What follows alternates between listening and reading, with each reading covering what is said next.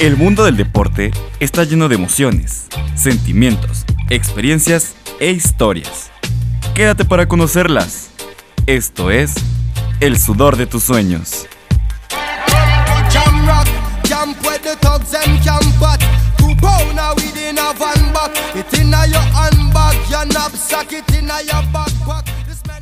¿Qué tal amigos del sudor de tus sueños? ¿Cómo están? Yo soy Mariana Once y como siempre es un placer saludarlos a todos aquellos que empiezan a conectarse aquí por el, la transmisión vía Facebook Live. También un saludo a todos los que nos sintonizan a, a través del 107.1 de FM.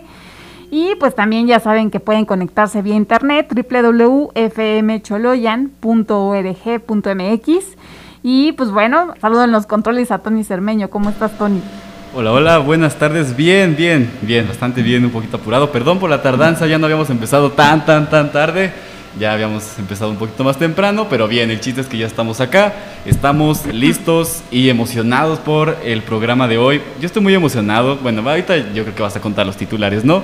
Pero estoy muy emocionado porque se va a hablar mucho sobre una persona muy importante e influyente, dijéramos así, en mi vida. Pero bien, bien, bien, estamos bien. Oye, no sabía, no sabía eso, que era tan influyente este personaje. Pero pues bueno, número uno, vamos a tener hoy entrevista, ahorita les voy a presentar a, a esta chica, pero si te gusta patinar, si te gusta la vida sobre ruedas, o si te no sabes, pero te gustaría patinar, bueno, es el momento que pongas mucha atención a la entrevista el día de hoy. Y ahorita les voy a presentar a nuestra invitada. Pero antes, eh, también vamos a tener, y es lo que hablaba Tony, en Desde las gradas de la historia y también en El momento, el sudor de tus sueños, a la leyenda viviente, como bien lo menciona el profesor Otto Ordaz, que va a estar con nosotros más, más, eh, eh, más tarde, Pelé, la leyenda viviente. Así que tanto la cápsula va a tratar una anécdota de 1958, a también el tema de, desde las gradas de la historia con más datos al respecto. Así que pues no se despeguen, no se vayan, vamos a estar aquí platicando, va a haber muchas ruedas, mucho deporte. Coméntenos y también si tienen preguntas para la invitada del día de hoy, pues bueno, vayan checando y vayan estoqueando en sus redes sociales como Guerreros Rollers. Así que, pues bueno, vamos a arrancar, si les parece bien. Y pues bueno, te doy la bienvenida, Leslie Capdeville. Leslie Capdeville. Capdeville. Ella es de Cuatza, eh, abuelos franceses. Pero, pues bueno, está aquí con nosotros platicando y tiene muchas cualidades esta chica. Y porque me, gustó, la, nos conocimos hace, hace poco en un desayuno, justamente haciendo networking en el tema de mujeres emprendedoras. Y en este caso, este, Leslie trae un proyecto padrísimo porque es acerca del patinaje, pero también cómo fue que lo que fuiste visualizando esta pasión como un tema de, vivir de tu pasión, de poderlo visualizar como un negocio y materializarlo como tal. Pero antes, Leslie, bienvenida. Tunal, Tlesocamati, Monechón, Yaleque, muchísimas gracias, buenas tardes, gracias por haberme invitado en este espacio, muy bonita la cabina. Pues bueno, pues ya, ya está aquí, ya la escucharon, ella, ella está aprendiendo y habla náhuatl porque también dentro de sus ratos libres y hobbies está el ser danzante. Ya nos platicará al final un poco de esto, pero bueno, el día de hoy nos trae acerca de los patines. ¿Cómo fue que eh, inició esta, este gusto por el patinaje? ¿Desde hace cuándo empezaste a patinar? Bueno, yo comienzo a patinar a los siete años, escapándome al parquecito de la esquina de mi casa y en la ciudad de Coatzacoalcos, Veracruz.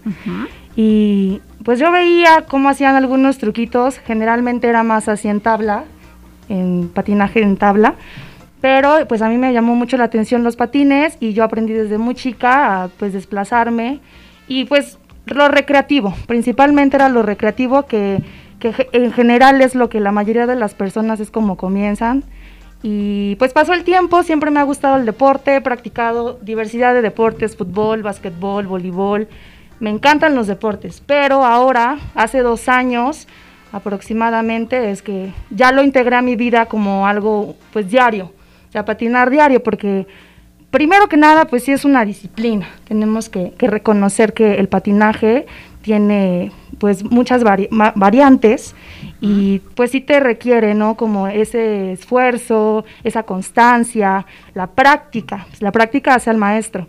Entonces, hace dos años que yo empezaba a patinar pues diario.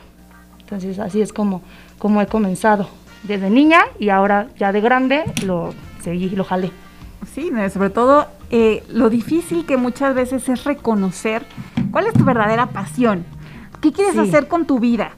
Y ahora, que puedas fusionar lo que tú más amas, que en este caso es el patinaje, y convertirlo en un estilo de vida y sobre todo también en, una, en un modo de vivir, haciéndolo en parte tu vida profesional, ¿no? Combinándolo con tu vida profesional, pues creo que eh, eso es lo que hace más enriquecedor esta experiencia de ahora el actual grupo de los guerreros rollers. Número uno, ¿qué fue lo que te motivó a ser patinadora o a patinar y ahora ser entrenadora? Vale, pues yo un día decidí, después de estar solo de la escuela a mi casa, escuela a mi casa, dije voy a traerme mis patines porque los tenía guardados allá en Coatse, dije me los voy a traer.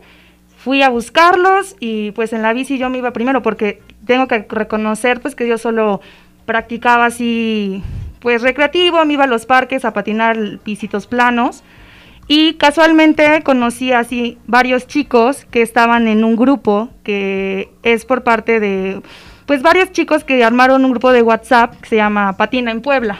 Entonces ahí yo entro y empiezo a conocer pues todo este mundo en Puebla del patinaje, como pues ya hay una comunidad y entre todos nos apoyamos, empecé a conocer a todos y pues bueno, con humildad, ¿no? He conocido tantos chicos, grandes patinadores, que me han dado su mano, no solo para consejos, sino también para brincar, para bajar. Nos hemos apoyado y yo, yo realmente estoy muy agradecida con, con, esa, con esa entrega que ellos también tienen, porque se transmite.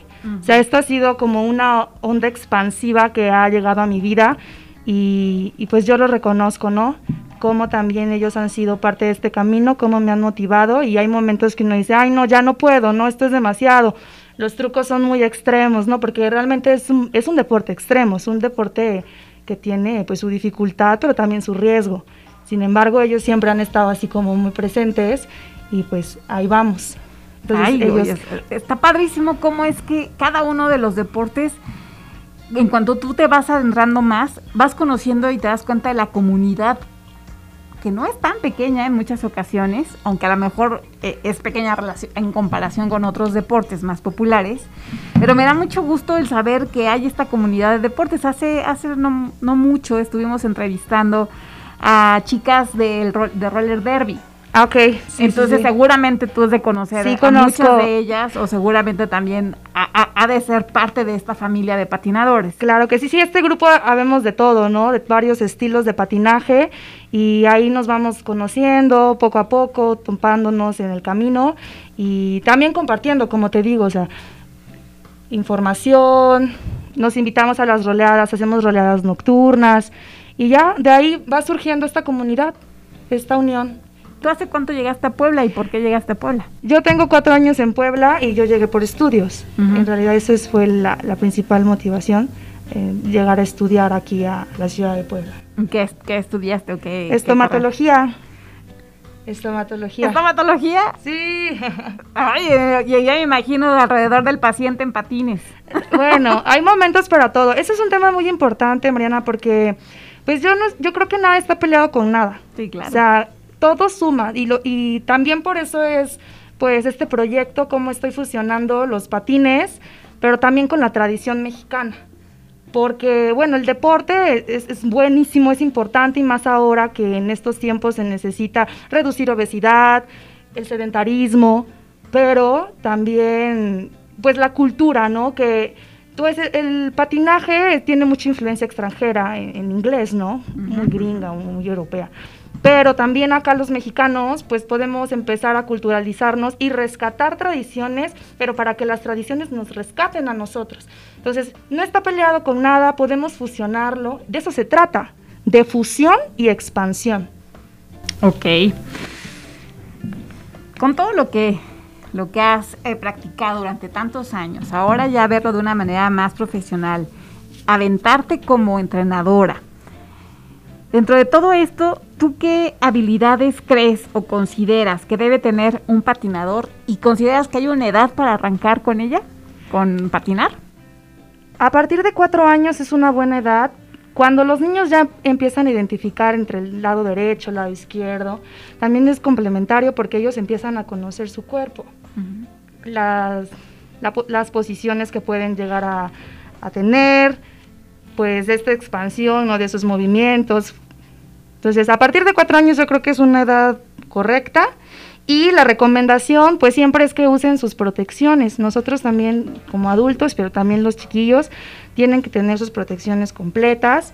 Porque así aprendimos, yo por ejemplo aprendí así, yo nada más me puse mis patines un día y pues a lanzarme, ¿no? A como podía y todos raspados y sí, pero también podemos cuidarnos y también otra recomendación muy importante de los papás pues es que estén bien pendientes de sus niños, ¿no? Que si ven que aquí una, una mala postura, espaldita derecha, eso es muy importante, porque ellos están en crecimiento. Entonces, si, si, hijo, tu espalda derechita, tus piernitas, si ven cualquier detallito en sus piernas, también ocuparse, ¿no? De llevarlo al ortopedista. Eso es muy importante para poder tener, pues, un desempeño óptimo y, y lograr que sea un deportista desde, peque o sea, desde pequeñitos, desde temprana edad. Eso sería una de las recomendaciones. Claro, es recomendable y lo mejor siempre es arrancar desde que eres niño. Pero hay momentos en que tú dices, oye, me gustaría, tengo treinta y, treinta y tantos años o veintitantos años, o, o, quisiera aprender junto con mi hijo. Claro. Junto y, con mi sobrino o, quien, o con el niño con el que quieras ir, niño o niña. Eso es maravilloso y se está logrando. Ahorita, pues actualmente tengo grupos de adultos tengo de, desde 12 años ya los meto con clases de adultos, hasta 40 tengo adultos, así, alumnos de 40 años, y les vamos dando las técnicas, la postura, también es confianza, es un tema también psicológico. Patinar, en mi caso yo lo reconozco, yo tengo fobias. O sea, a mí, yo me paro ahí en la orillita de, de la rampa y yo siento que es como un abismo, pero tengo que romper, tengo que romper esas barreras que, claro, son mentales. Entonces, yo también los invito a, mis alumnos a que pues rompan esos, esas barreras, ¿no? Que, que lo superen, que, que sí se puede. O sea, la edad, hay cuestiones también ya fisiológicas que dices, ya tengo una lesión en mi rodilla, en mi columna, pues hay que ser prudentes, ¿no? Pero si tú estás sano, tienes la, la disposición, la entrega, pues vamos a darlo, o sea, sí se puede. Sí, se puede. Sí, sí, seguro que sí, pero sí tienes toda e, ese, a eso me refería yo. A mí me daría mucho miedo un centón, por ejemplo, ¿no? ¿no? Una caída, un raspón, sí, eso es, eso es complicado, pero pues obviamente aquí el grupo de guerreros rollers justamente está para enseñarte y darte confianza. Así es, a orientarte para que también vayas descubriendo pues cómo equilibrar. Vamos haciendo ejercicios de equilibrio, resistencia, fortalecimiento. Sí, es, te digo, es un deporte pues sí es muy integral, no nada más, yo siempre le digo, no nada más patinamos con los pies, o patinamos hasta con los ojos, hasta con tu cabello, cómo te sueltas, tienes que hacer con todo tu cuerpo los movimientos. Sí, claro. Pues bueno, dices que tienes cuatro años viviendo en Puebla y empezaste ya este tema de, patinar como un tema de trabajar en ello, de dedicarte profesionalmente o dedicarle eh, casi el 100% de tu tiempo a, este tema de, formar patinadores y, pues hacer de esto un, de alguna manera una manera de vivir. Sin embargo, ¿cómo observas tú, cómo ves el patinaje en Puebla? ¿Cuáles son los retos y cuáles son las oportunidades que tú distingues en esta disciplina? Bueno, ese es un tema un poquito delicado porque trata más sobre la cultura vial, ¿no? Como cuando armamos roleadas o simplemente una tarde, a mí se me ocurre patinar por la calle, pues los carros no respetan, la verdad es así como que hasta te avientan el carro, te chiflan, te gritan y yo creo que sí es algo que hay que ser muy puntuales porque pues es cultural, tenemos que cambiar esa idea, no al contrario, si ves a alguien que está patinando, que va en bici, pues le das el paso, no le permites que lleve un espacio, un carril. Al final pues es, el espacio es para todos, ¿no? La calle es para todos. Y pues sí, ese podría ser un reto, pero no es imposible. O sea, al final no es imposible porque, pues vaya, ya vas viendo que van ahí unos chicos patinando, órale, pues ya mejor en lugar de decirles, hey, quítate, pues mejor los saludo, ¿no? Así que, hey, chavos, les vaya bien. Entonces, poco a poco también irnos reconociendo, ¿no? Que, que el patinaje también puede funcionar como un medio de transporte y pues ese es también el objetivo de fomentar este deporte para que el patinaje urbano, el patinaje sobre ruedas, pues, pues surja, ¿no? Resurja de todo esto y también logre un lugar. Ahora, dentro de este proyecto que tengo, tenemos, porque somos un grupo, ya somos varios instructores que estamos pues aquí impartiendo las clases, dentro de Guerreros Roles, pero también hay otras escuelitas, o sea, también en Puebla hay otras escuelitas, que están las cobras, que están los lobos, que están miles, infinidades, ¿no? Está Calpuli, hay en Cholula, o sea, hay varias escuelitas que yo lo yo los veo más como unos compañeros, ¿no? Que en lugar de decir, ah, no, pues la competencia, no. Somos compañeros, somos amigos y entre todos impulsar. ¿Por qué? Porque es el mismo fin. Al final es impulsar el patinaje. Que el patinaje llegue a tener un reconocimiento no solo nacional, también mundial. Y como mexicanos, pues también llegar a, tener un puesto, ¿no? E, en esto, en esta disciplina. Porque al final eso es. El patinaje es una disciplina, es un deporte. Sí, no, definitivamente tienes mucha razón. Eh, y de alguna ocasión me quedé asombrada. Yo decía, qué valiente, porque era una chava. Este, no sé si la ubicas porque es pelirroja o tiene el cabello, en ese entonces tiene el cabello rojo. Y la veía yo aquí por el, en el Boulevard Atlisco, sobre la vía del, del, del Metrobús. Allí iba patinando iba este sí con sus coderas y pues iba con su mochila porque se, veía que iba para la escuela o que iba a, hacia algún lugar, pero vaya, a mí me llamó mucho la atención cómo esta manera de transportarse a partir de, los patines y justamente nos damos cuenta de esto. Si es, si ha sido complicado el dar de eh, el, el, el tema de una movilidad el tema de, un, de, una cultura integral, ¿no? De que, oye, hay peatones, hay ciclistas, hay automovilistas, hay motociclistas, hay patinadores también. Claro. Y que todos podemos convivir en la misma calle. Se ha, se ha sido, se ha, hecho muy complicado, pero que finalmente muchos, eh, hay muchos ya movimientos, tanto en, Puebla como en Cholula, eh, en donde este tema de la movilidad urbana. Y ya patinando también te das cuenta de las calles, ¿no? Que a veces no están en las ah, mejores condiciones. También puede ser buen pretexto para brincarlo, ¿no? El hueco, el bache.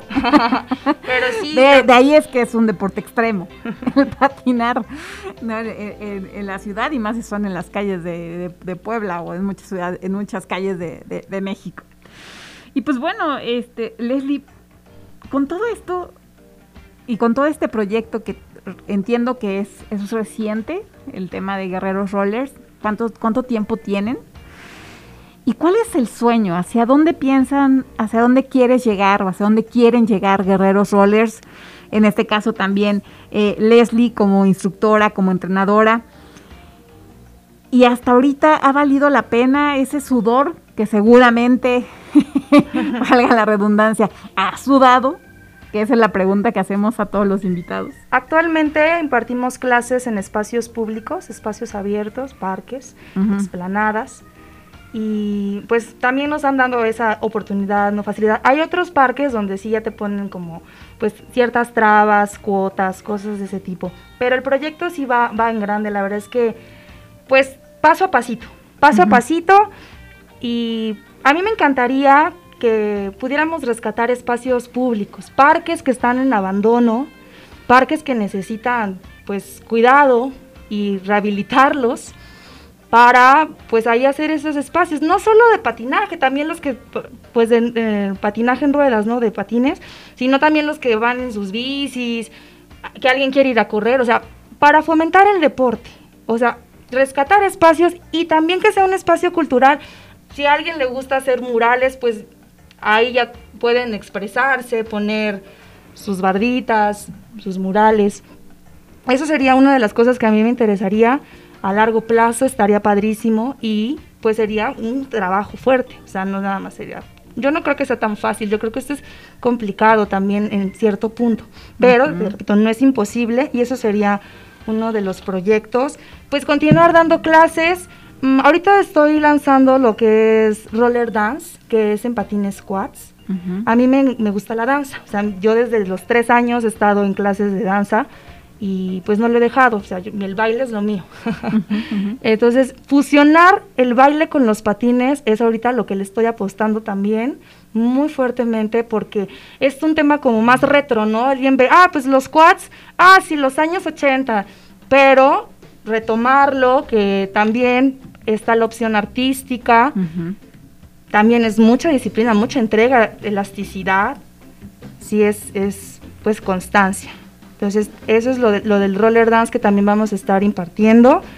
Y, y pues el free skate, que es lo que te digo de patinaje urbano, pues también invitamos a los niños a hacer roleaditas por la calle para que vayan descubriendo otro tipo de pisitos, otros suelos.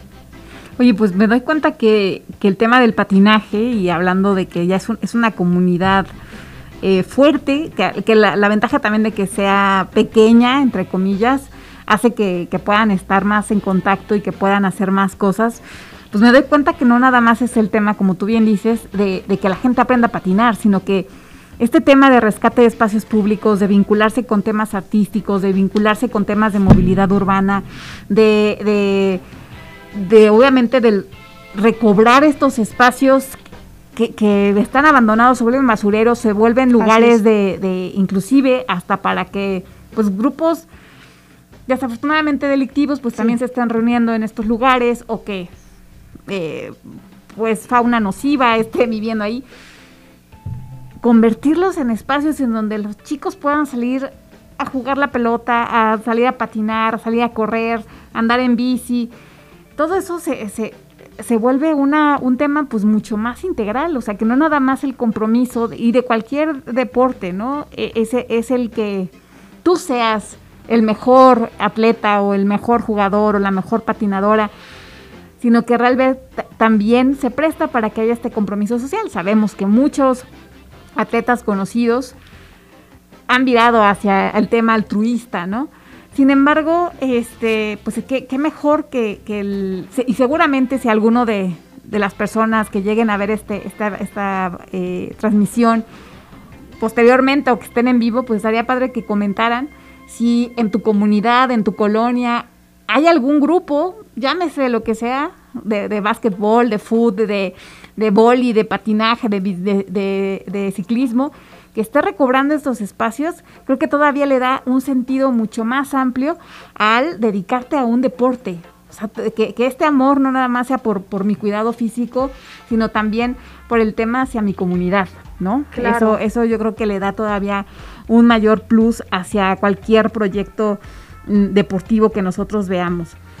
Y el reconocimiento, que el patinaje sí es un deporte integral y, por ejemplo, el patinaje sobre ruedas pues no está considerado como deporte olímpico. el, sobre hielo sí, sí, pero pues también sobre ruedas estaría fantástico poder llegar a hacer un cambio de que se integre el patinaje sobre ruedas, hacer roller cross, o sea, yo los podría invitar que me sigan en, redes para que puedan ir empapándose un poco más sobre las variantes que tiene el patinaje, pero de verdad son acróbatas, o sea, se necesita mucha destreza, excelente condición física, equilibrio, es, podría ser considerado como, como un deporte olímpico y actualmente no lo es. Entonces, hay mucho que trabajar, la verdad es que sí, hay mucho que sudar también, claro que sí, pero te digo, paso a pasito y también con el apoyo, porque pues gracias a Dios, la verdad es que me preguntabas, ¿no? ¿Qué es lo que te ha impulsado? ¿Qué es lo que te ha motivado? Y cuando una puerta se cierra, mil se abren. Mil puertas se abren y prueba de eso también es que esté yo aquí el día de hoy. Entonces, sí se puede, se puede hacer siempre y cuando la disciplina, la disciplina esté presente en nuestro día a día. Porque sí, tener, o sea, yo por ejemplo, si ahorita pues soy foránea, en pocas palabras, ¿no? Y apenas estoy ahí pues patinándole, apenas estoy ahí patinándole, pero pues, tengo que andar cargando, tengo que estar cumpliendo. Y pues tarde, tarde que temprano, pues esfuerzo sí se, sí se refleja. Y las mismas personas son las que me han brindado su apoyo y me han dado la mano y me han dicho, ¿sabes qué? Dale. O sea, no, no te, no te topes, no, o sea, no te pares. Porque una, una puerta se te cerró, síguele. Tú síguele. Y pues así como, como ha sido, ¿no? Realmente ese, ese impulso por parte de muchos amigos, mis propias alumnitas, alumnitos, ver esa sonrisa todos los días. A lo mejor es un día complicado, pero nada más llegar todo se transforma porque ya tienen la broma, ya tienen el chiste, ahí están súper contentos y te recargas, te recargas de energía. Ha sido maravillosa, la verdad, esta experiencia. No me lo esperé el día que yo dije, voy a ir a buscar mis patines y que no me esperé que este día llegara y que todo esto que está pasando pues se lograra, ¿no? Entonces yo me siento muy, muy bendecida, Mariana. Qué bueno, me da muchísimo gusto. Y pues bueno, si ustedes quieren saber más acerca del patinaje, si quieren ver todo lo que Leslie les está platicando desde su propia, eh, de su propio vivir, de su vida, eh, desde su cotidianidad, pues pueden checar en sus redes sociales, podrías compartirnos para que pues tengas más seguidores y seguramente alguien también que quiera o entrarle, que quiera aprender o que inclusive se quiera sumar a la causa, pues pueda, pueda conocerte y pueda saber más acerca de Guerreros Rollers. ¿Cuáles son esas redes sociales? Bueno, pueden seguirme en mi cuenta personal que es Leslie Roller Skate, Leslie con I latina E. Hoy y también está el grupo de las clases que es Guerreros Rollers en Instagram y Facebook. Ahí es donde ustedes pueden eh, conocer más acerca de todo este tema de, del patinaje en Puebla, sobre todo porque entrenan relativamente muy cerquita, aquí en el, en el auditorio. En el auditorio metropolitano es donde actualmente tengo varios grupos pero estamos en expansión. Sí, sí, sí, o sea, ahí empiezan, finalmente es una explanada, es un espacio público. Y, pues y, más adelante, ¿por qué no? Pues tener nuestro propio espacio, ya un poquito más cerradito, pero pues ¿por qué no, no? Si más adelante ese es el proyecto también. Eso estaría, estaría padrísimo. Y pues bueno, cambiando un poco y radicalmente de tema nada más y brevemente, para no quedarnos con la duda, nos saludaste al principio en náhuatl.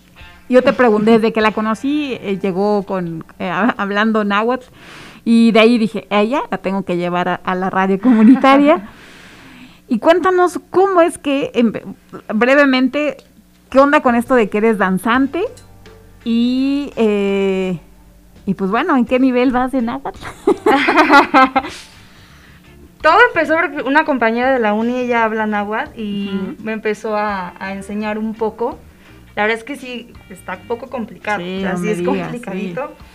Pero, pues la tradición mexicana a mí me encanta. O sea, todo lo que los abuelos han dejado escrito y cómo lo han transmitido a nosotros, para mí es fantástico. Y lo que te decía hace un rato, o sea, no es rescatar las tradiciones, es que las tradiciones nos rescaten a nosotros. Porque, por ejemplo, también aquí en el patinaje me ha pasado esto que es muy curioso y que me decías, no, pues yo vi una chica que andaba patinando y dije, ay, no, qué intrépida. Y pasa que de repente piensan que yo soy hombre, o sea, así por, por redes o, en un simple mensaje me contestas así como de, ah, gracias, men, o, brother, o what, y, así, no, pues que soy chica, ¿no?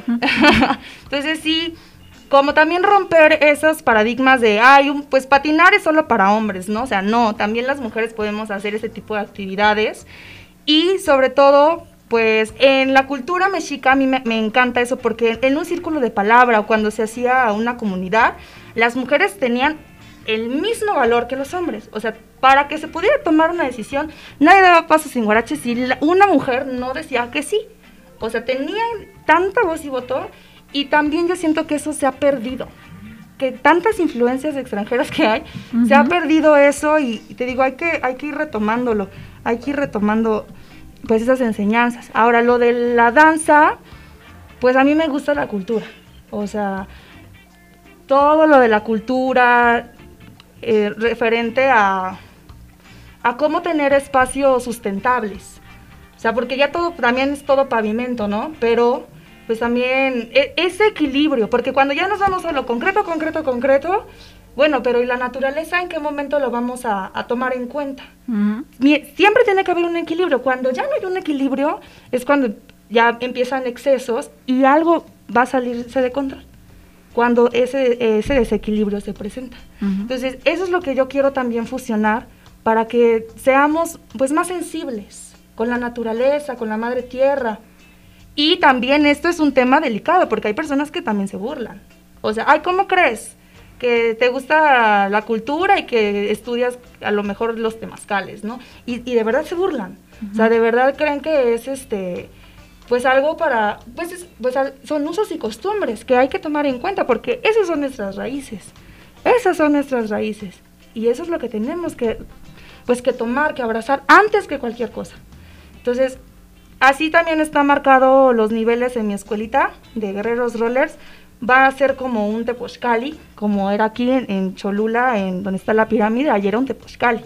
Entonces ahí era donde se preparaban los guerreros. Y pues también quiero hacer esa aclaración, ¿no? ¿Por qué el nombre de guerreros? No es porque queramos fomentar las guerras. De hecho, hay muchas cosas de por medio, así que, que se ha transgiversado la información de sobre los sacrificios y esas cosas, pero ya una vez que te adentras a esa información te das cuenta de que hay más cosas que, que solo eso, ¿no? Que lo que te han querido decir. Y es Guerreros Roller por esa guerra interna, esa batalla interna que tenemos todos los días. Miedos, dudas, prejuicios. Romper eso, eso y florecer. Es esa, esa guerra florida, esa guerra florida que tenemos todos los días. Y lo mismo es como, para poder tener debes merecer. Entonces, tienes que merecer. Y para convertirte en más igual, en un más igual, en un guerrero, en un merecedor. Es cuando ya rompes esto, esta guerra florida, ganas para florecer en tu vida. Así es. Oye, pues qué, qué interesante y qué, qué reto más grande de verdad que sí, sí, sí has escogido un, has escogido bien tu lucha, pero también integrar tantas aristas se hace a veces complicado, pero si ya tienes bien clara la meta, yo te deseo muchísimo éxito, muchísima suerte. Eh, y pues bueno, ya saben dónde contactarla. Eh, aparte, con esta filosofía, el tema de, de, de estos medios me encantó. Y pues sí, hay que animarnos a, en este caso, a Y los niños, o sea, ya de repente ya están hablando, diciendo palabras en agua. Por ejemplo, pues sí, marca lo de los guerreros, ¿no? Que va a ser guerreros tameme, el primer nivel. El segundo nivel sí me alimenté, la verdad, pues le puse guerreros a Cholot que eso lo hice con mucho cariño porque los ajolotes pues son una especie en peligro de extinción y pues también para que los niños vayan dándose cuenta, ¿no? De, de, que hay que cuidar a las especies y también las vayan ubicando, porque hay niños que pues ni no, en su vida saben. y así poco a poco conocen más los osos polares por el tema mediático que realmente lo que tenemos en, en nuestro en nuestro entorno inmediato, ¿no? Y luego siguen los guerreros papalot, pues que es mariposa. Y ya así de, ah, el papalot, entonces como el papalot, y así empiezan, su cabeza empieza a revolucionarse a mil por hora. Y empiezan a preguntar, y digo, qué grandioso, o sea, de verdad, ¿Cómo logras esa motivación de que con el patinaje también se culturalicen de, sus propias de sus propias raíces? Se hace esa fusión. Eso es lo que... Pues padrísimo. Pues bueno, ahí está amigos eh, esta entrevista. Eh, te agradezco muchísimo Leslie por haber aceptado. Y pues bueno, no te queremos entretener más, puesto que ya te esperan tus alumnos ahorita. Eh, ya, toca la clase de, de patinaje con los guerreros rollers. Y ya saben, si ustedes eh, quieren, quieren saber más al respecto, ya saben dónde encontrarla. Cualquier cosa, pues les, les, dejaremos en los comentarios las redes sociales. Y pues... Eh, me, me gustaría terminar, para despedirnos me gustaría terminar con, con una frase. Uh manis semanahual, ais poliwis intenio, initahuacain, México Tenochtitlan. En cuanto que permanezca en el mundo, no acabará la fama y la gloria de México Tenochtitlan. Muy bien, pues muchas gracias. Eh, Leslie, un placer haberte tenido ahí en esta red comunitaria, te agradecemos mucho tu tiempo. Y pues bueno, mi querido Tony, si, si te parece bien, nos vamos a una pausa musical y no se vayan amigos que... No, perdón, nos, nos seguimos no, si vamos a una pausa. Sí, sí, sí, vamos rápido. Sí, sí, sí, se, se vivió una cara extraña, pero vamos a una pausa. No se vayan, que regresamos y harto de qué hablar. Todavía nos queda un poquito para hablar de noticias y ahora sí nos vamos de lleno con Pele. Muchas gracias y ahorita, nos, ahorita regresamos. Pausa para hidratación. Regresamos. Choloyan Radio en la red. En la red. En, la red. en Facebook, búscanos como Choloyan Radio. En Twitter nos encuentras como arroba FM Choloyan. Y en Instagram estamos como Choloyan-107.1.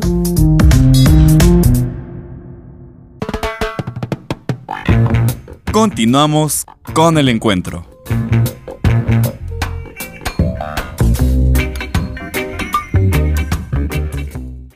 Pues bueno, amigos, regresamos a de tus sueños. Ya se va mi querida Leslie. Y de aquí tengo algunos saluditos para ella. Está muy emocionada, ya que este, saludos a, los grupos de los rollers de, de Puebla. Jaime Salmerón López, qué gusto verte, Leslie, en entrevista. Saludos desde México y gracias también pues, a los, que no son de Puebla y que nos estén viendo, pues también muchos saludos. Dani Castillo, una alumna, saludos, profa, mucho éxito. Adriana Velasco, saludos, Leslie. Y pues bueno, muchísimas gracias también por mandarle saludos, escribirle y de verdad que les deseamos mucho éxito.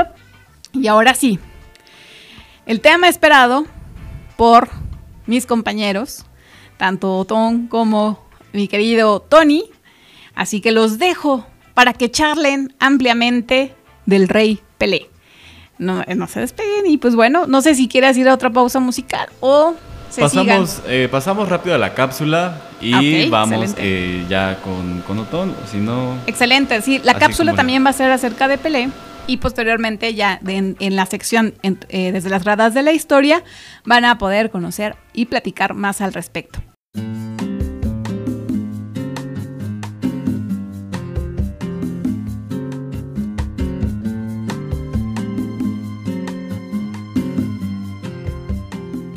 Algo cambió en el fútbol mundial tras Suecia 1958. La aparición de un futbolista como Pelé fue tan impactante que este deporte ya nunca fue igual. Porque nadie esperaba que este adolescente que estuvo a punto de quedarse fuera del torneo por una lesión en la rodilla se convirtiera en el principal responsable del título de Brasil. Con tan solo 17 años, Edson Arantes de nacimiento fue mucho más que el mejor jugador de la Copa del Mundo. Fue el hombre que revolucionó el juego. Días antes de viajar a Suecia, la selección brasileña disputó un amistoso frente a Corinthians. El entrenador Vicente Feola había dejado fuera de la convocatoria a Luisinho, y los hinchas del Timao consideraban que eso había sido un verdadero despropósito. Por eso, organizaron este partido, en el que el defensor Ari Clemente lesionó a Pelé, quien estuvo a punto de perderse el torneo. Sin embargo, después de un largo tratamiento, el fenómeno de Santos viajó a Europa con el seleccionado. En la presentación del conjunto verde amarelo en Suecia, Pelé no jugó porque aún no estaba del todo recuperado de su lesión en la rodilla. Brasil goleó 3 a 0 a Austria y nadie echó de menos al portador de la casaca número 10. Sin embargo, en el segundo encuentro frente a Inglaterra, sí se vio un equipo sin reacción y frescura. El empate 0 a 0 contra Inglaterra hizo reaccionar a los futbolistas más experimentados, quienes le pidieron al técnico Feola que le diera la titularidad a dos jóvenes talentos, Pelé y Garrincha. Si no entran ellos, no jugamos nosotros, afirmó Nilton Santos antes del choque frente a Unión Soviética. El entrenador respondió, voy a hacer lo que ustedes piden, porque ganamos o perdamos, ustedes van a quedar como los responsables. Tras el triunfo 2 a 0 contra los rusos, Pelé dijo, cuando fui al estadio Nilla Ulevi de Gotemburgo, había 50.000 personas con ganas de ver al pequeño niño negro que llevaba el número 10. Muchos me vieron como una especie de mascota en comparación con el físico enorme de los rusos. El trío que completaron Garrincha y Didi fue simplemente una verdadera maravilla. Algo que quienes presenciaron el resto del mundial jamás podrán olvidar. En cuartos de final, Brasil enfrentó a la selección de Gales, que fue un adversario mucho más duro de lo que se pensaba. El autor del único gol del partido fue claro, Pelé. Recibió un pase de Didi a espaldas del arco de Jack Kelsey y tras gambetear a un defensor, definió con gran categoría. En semifinales el seleccionado sudamericano chocó con Francia y Pelé volvió a brillar. Su primera gran acción del partido no fue durante el juego propiamente dicho. Tras el empate parcial de Jules Fontoine, el atacante fue con decisión a buscar el balón que se encontraba al fondo del arco brasileño y lo llevó a la mitad de la cancha mientras le daba ánimos a sus compañeros. Tras ese gesto, su equipo fue una verdadera tromba y goleó 5 a 2 con 3 goles de Pelé. Al finalizar el juego, el arquero galo Claude Abs afirmó, prefiero jugar contra 10 alemanes que contra un brasileño. En la final del torneo, a los 10 minutos de la segunda parte llegaría la obra cumbre del rey del mundial. Pelé recibió dentro del área un gran pase desde el sector izquierdo, entonces, con un sombrerito mágico se sacó de encima a Gustafsson y sin dejar caer la pelota, marcó el 3 a 1. Levanta para área, atenção, ajeitando o peito Pelé, pintou o adversário, vai marcar, atirou.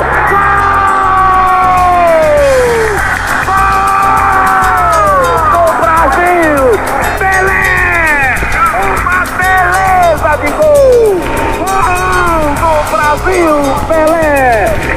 Luego Zagallo puso el 4 a 1, Simonson el 4 a 2 y el propio Pelé selló el resultado final con un gran cabezazo en el último minuto del juego. Papá, yo voy a ganar un mundial. Yo tenía 10 años. 8 años después, con, con 17 para 18 años, yo estaba en Suecia y Brasil ganó el mundial. Tiene que soñar. Yo soñé y ahí estaba el mundial para mi papá. Edson Arantes do Nascimento anotó 6 goles y fue el líder futbolístico de Brasil. Sin embargo, eso no es lo único que lo convierte en el mejor futbolista de la Copa del Mundo de 1958, sino su aura de grandeza. Pelé fue un elegido, y eso se notó en Suecia desde el primer minuto de juego. Le dio a Brasil su primer mundial y a todo el mundo futbolístico un nuevo héroe.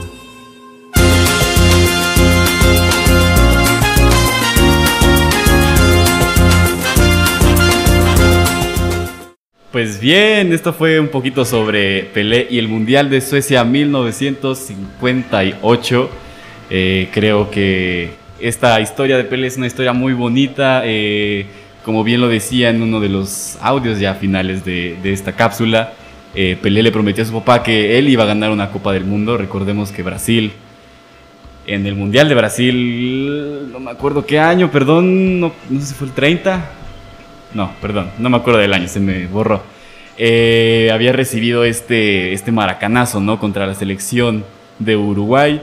Y pues mucha gente en Brasil quedó muy afectada, llegando al suicidio eh, en mucha, mucha afición eh, brasileña. Y bueno, entonces Pelé dio triste a su papá y le prometió esta cuestión de que él iba a ganar un mundial eh, para él y para Brasil. Y pues bueno, como decía, eh, seis años después lo cumplió. Entonces eh, Pelé se convirtió a los 16 años, 17, en campeón del mundo. De hecho, este, este equipo de Brasil de 1958 es el único equipo americano, vaya, que se ha consagrado como campeón del mundo en el viejo continente. Los demás eh, campeonatos han caído en, aquí de, este lado de, América. Eh, recordemos a, igual a Brasil en 1970, eh, Argentina en el 78, ¿sí? Y en el 86. eh, bueno, Uruguay también, el, primer mundial ganado por Uruguay. Bueno, ese es el chiste, ¿no? Que, muchos o la gran mayoría de los campeonatos han caído en este lado. Eh, Pelé se convirtió en una leyenda a partir de este mundial eh, y un factor importante en la selección brasileña para los años siguientes. Eh, bueno, yo, yo, yo no conocía a Pelé, vaya, pero bueno, yo, yo he dicho muchas veces aquí en el programa que, que es mi, mi máximo ídolo en toda la vida. Yo, ha sido una persona muy influyente en mí. al momento de, de jugar, tiene ya mucho rato que no, que no juego fútbol. Eh, pero bueno, yo trato de tener en mis camisetas el número 10 por, por Pelé. Eh, más tarde, ahorita que entre Otón a- aquí con, con nosotros, nos va a, a platicar qué onda con el número 10. Eh, pero yo trato de tener el número 10 en mis camisetas por, en, en honor a Edson Arantes de Nacimiento. Eh, pero bueno, Pelé, una, una gran, gran, gran leyenda. eh, muy joven, se convirtió en campeón del mundo. Ahorita Kylian Mbappé ya, ya también lo empató en el último Mundial de Rusia 2018. Eh, y me gusta esta cuestión, esta parte de la historia del Mundial de 1958, por lo mismo que se ve acá, ¿no? Que, que sale de una lesión muy fuerte y, se convierte en campeón del mundo. Pelé se convirtió en tres veces campeón del mundo, pero ahorita no vamos a hablar tanto de eso, mejor vamos a darle también entrada a Otón, que ya está aquí listo y que nos va a contar qué onda con Pelé, qué ha pasado con Pelé, qué, qué, quién es Pelé. Buenas tardes, Otón, te saludo desde cabina. Tony, muy buenas tardes, queridos radioescuchas.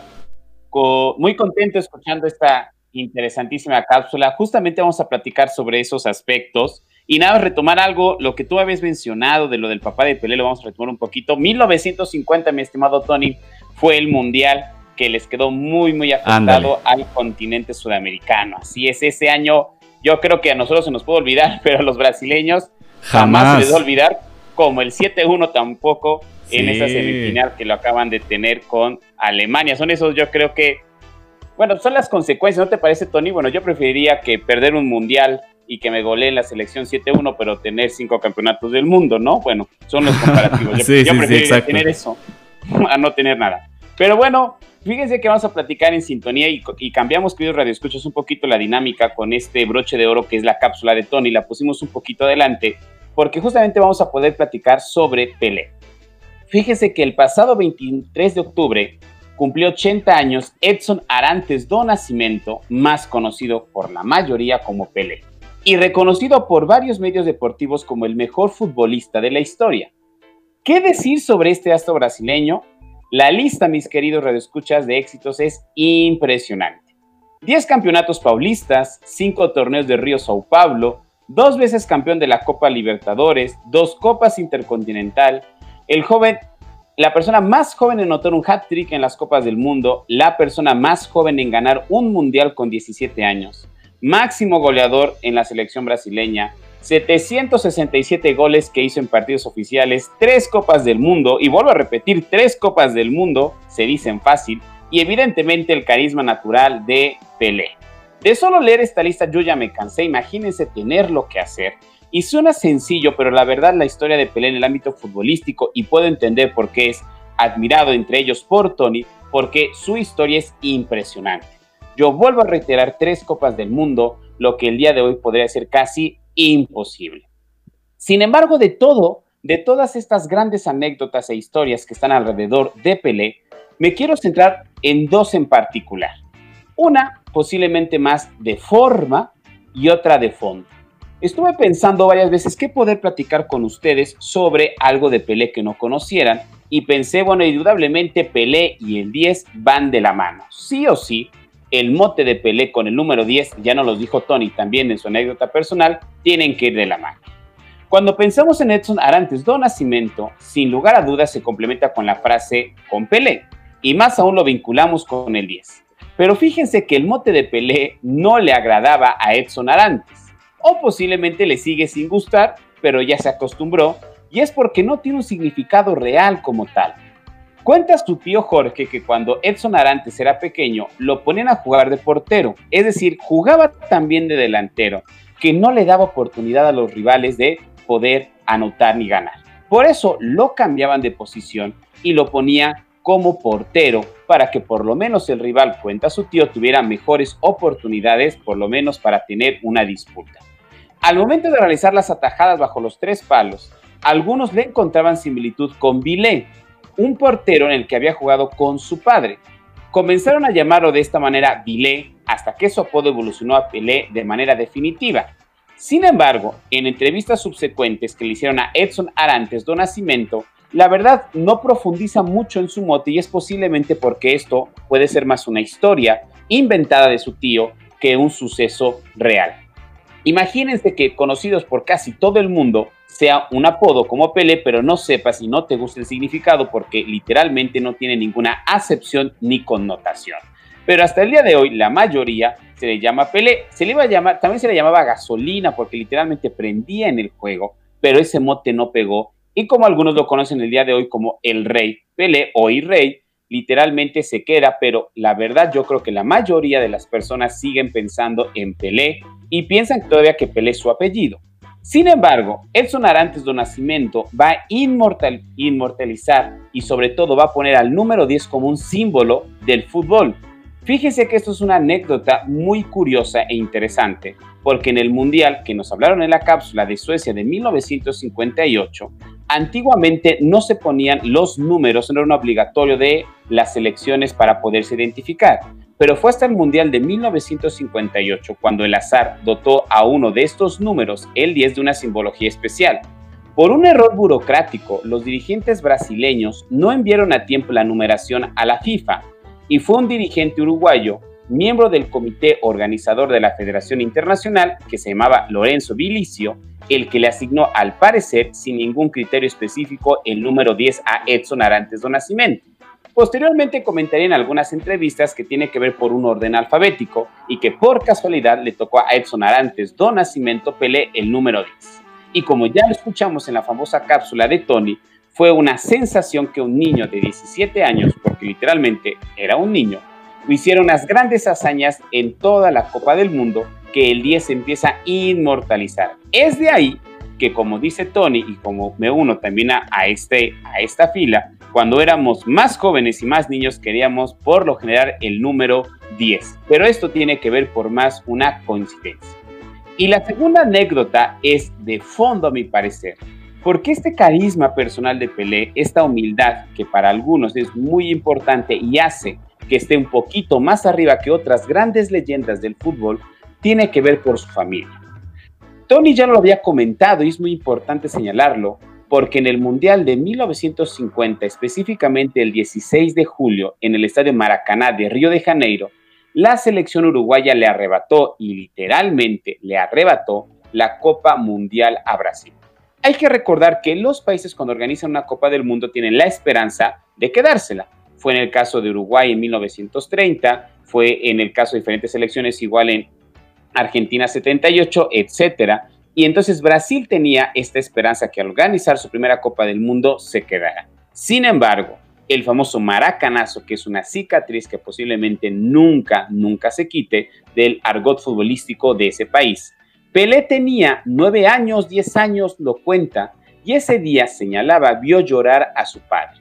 Un futbolista frustrado, señala él, al que ayudaba a limpiar baños públicos en el estadio de Sao Paulo. Yo me quiero imaginar el contexto. Los que tenemos la bendición de ser papás y nos imaginemos que en algún momento lo que queremos de nuestros hijos es la trascendencia, es decir, que no superen, nos mejores, aprendan más, tengan un mejor contexto que el que uno. Ver a Pelé llorando a su papá en la final, a un futbolista que le encantaba y amaba este deporte, yo creo que lo marcó. Y posiblemente su papá tomó su promesa como una anécdota de cualquier niño. Te prometo que te daré una Copa del Mundo te daré un campeonato mundial, la promesa de un niño de nueve años. Y lo cumplió, porque en el Mundial de 1958, solo ocho años después, haría lo impensable. Levantaría una Copa Mundial y se la daría a su papá. Esta promesa, la verdad es de fondo, porque nos habla del gran carisma que tiene Edson Arantes do Nascimento, que hasta el día de hoy le mandamos donde quiera que esté una felicitación porque ha hecho a los que nos encanta el fútbol que sea más agradable, más ameno y sobre todo que cuando entremos a una cancha podamos disfrutarlo con una sonrisa como justamente él lo hacía. Tony, estimado Radio Escuchas, desde las gradas de la historia, Pelé, la leyenda viviente. Pues muchas, muchas gracias. Eh, hablar de, de Pelé para, para mí es, es algo muy bonito, ¿no? Como bien digo, es este, yo, yo, yo lo, admiro mucho y, y, ha dejado un trayecto en el mundo del fútbol muy, muy, muy importante. Muchos eh, dicen que no, que porque no jugó en Europa, que quién sabe qué. Yo digo que para, para mí, para mí, eh, no necesitas jugar en Europa para poder consolidarte como el mejor futbolista del mundo. Que claro, eh, es adaptado a su contexto, a su época, estamos hablando de años ya más atrás, que porque tampoco ganó un balón de oro, no, eh, para mí eso es como, es un pensamiento, eh, lo voy a catalogar eurocentrista porque, ah, pues, bueno, sí puede tener eh, Europa un, mayor este, nivel futbolístico, tal vez, pero es a lo que voy, no necesitas haber jugado en Europa para consolidarte como un gran jugador, eh, y que te nombren como el mejor jugador del mundo. No, para, para, para mí no. Y, bueno, también por el hecho que, mencionabas, eh, ganar tres copas del mundo eh, no, no, no, es nada fácil y pues lo logró, Pelé, Pelé lo logró con, con, un equipo brillante, lleno, lleno de estrellas locales, porque la gran mayoría jugaba en Brasil, Garrincha, si no me recuerdo, jugaba en el Corinthians, Pelé en, el Santos de Brasil y la mayor parte de su carrera la, mantuvo en el Santos de Brasil. Ya después regresó del retiro y jugó en el New York Cosmos, en la, la liga anterior a la MLS, ¿no? Eh, pero bueno, eh, yo no, no, no, sé qué pase cuando Pelé se muera. Últimamente ya había tenido muchos problemas de salud.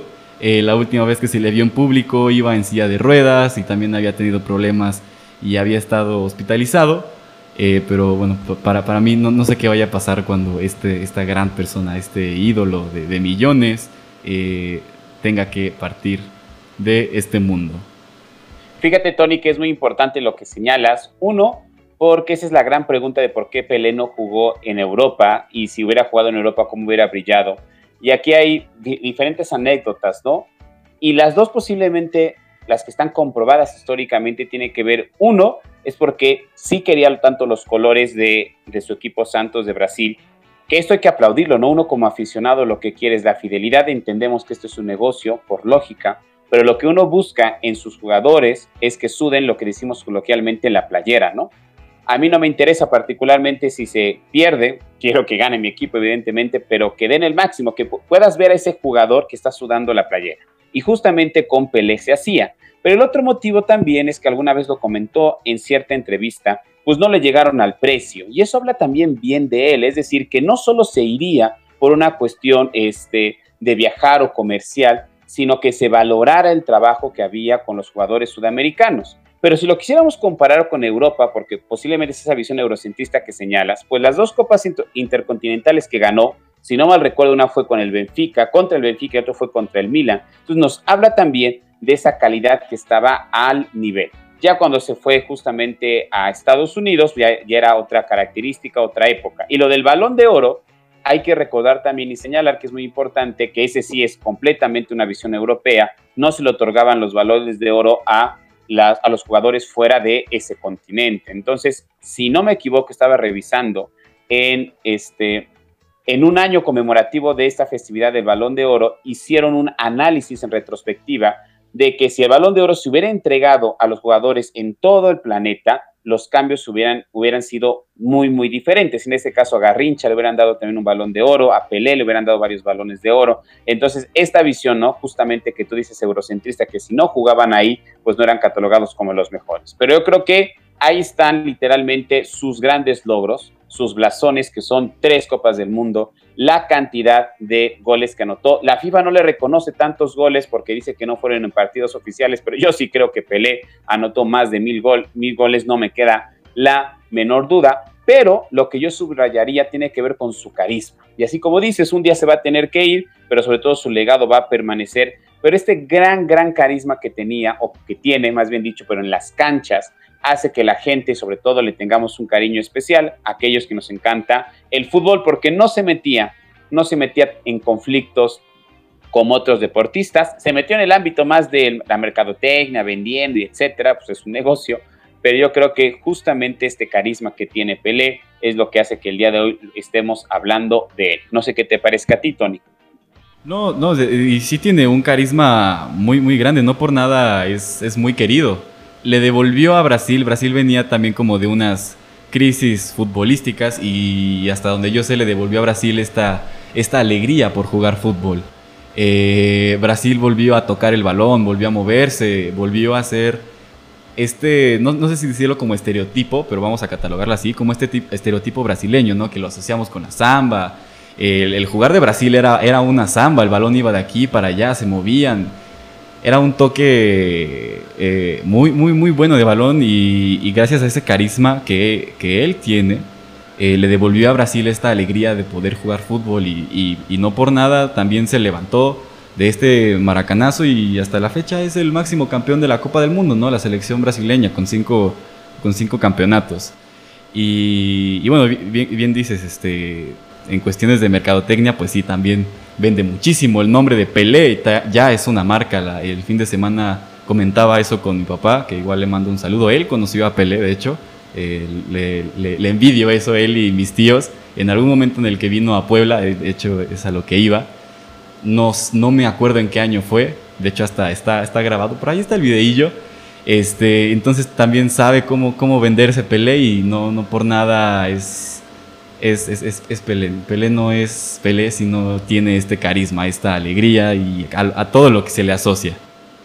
No sé si estás de acuerdo, yo cuando estaba investigando un poquito para hacer esta sección, me vino a la mente lo que platicó el Chelis hace ocho días, ¿no? Cuando le hicimos la pregunta de ¿qué le recomendarías a aquel joven que quiera dedicarse al, fútbol profesional? Decía, no, que no se dediquen, ¿no? Pero daba bien los argumentos, ¿no? De que no hay oportunidades. Si Pelé debutó literalmente a los siete años en una Copa del Mundo y debutó, si no me equivoco, los 14, 15 en, este, en las inferiores, pues nos habla que esa es la clave.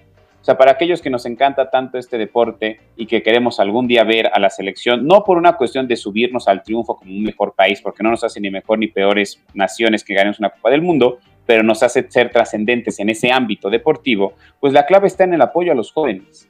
Yo creo que es el gran error que seguimos cometiendo como federación al verlo como un negocio. Debutan mexicanos a la edad de 25, 24 años, ya muy pasado las edades. y aquí es el claro ejemplo, ¿no?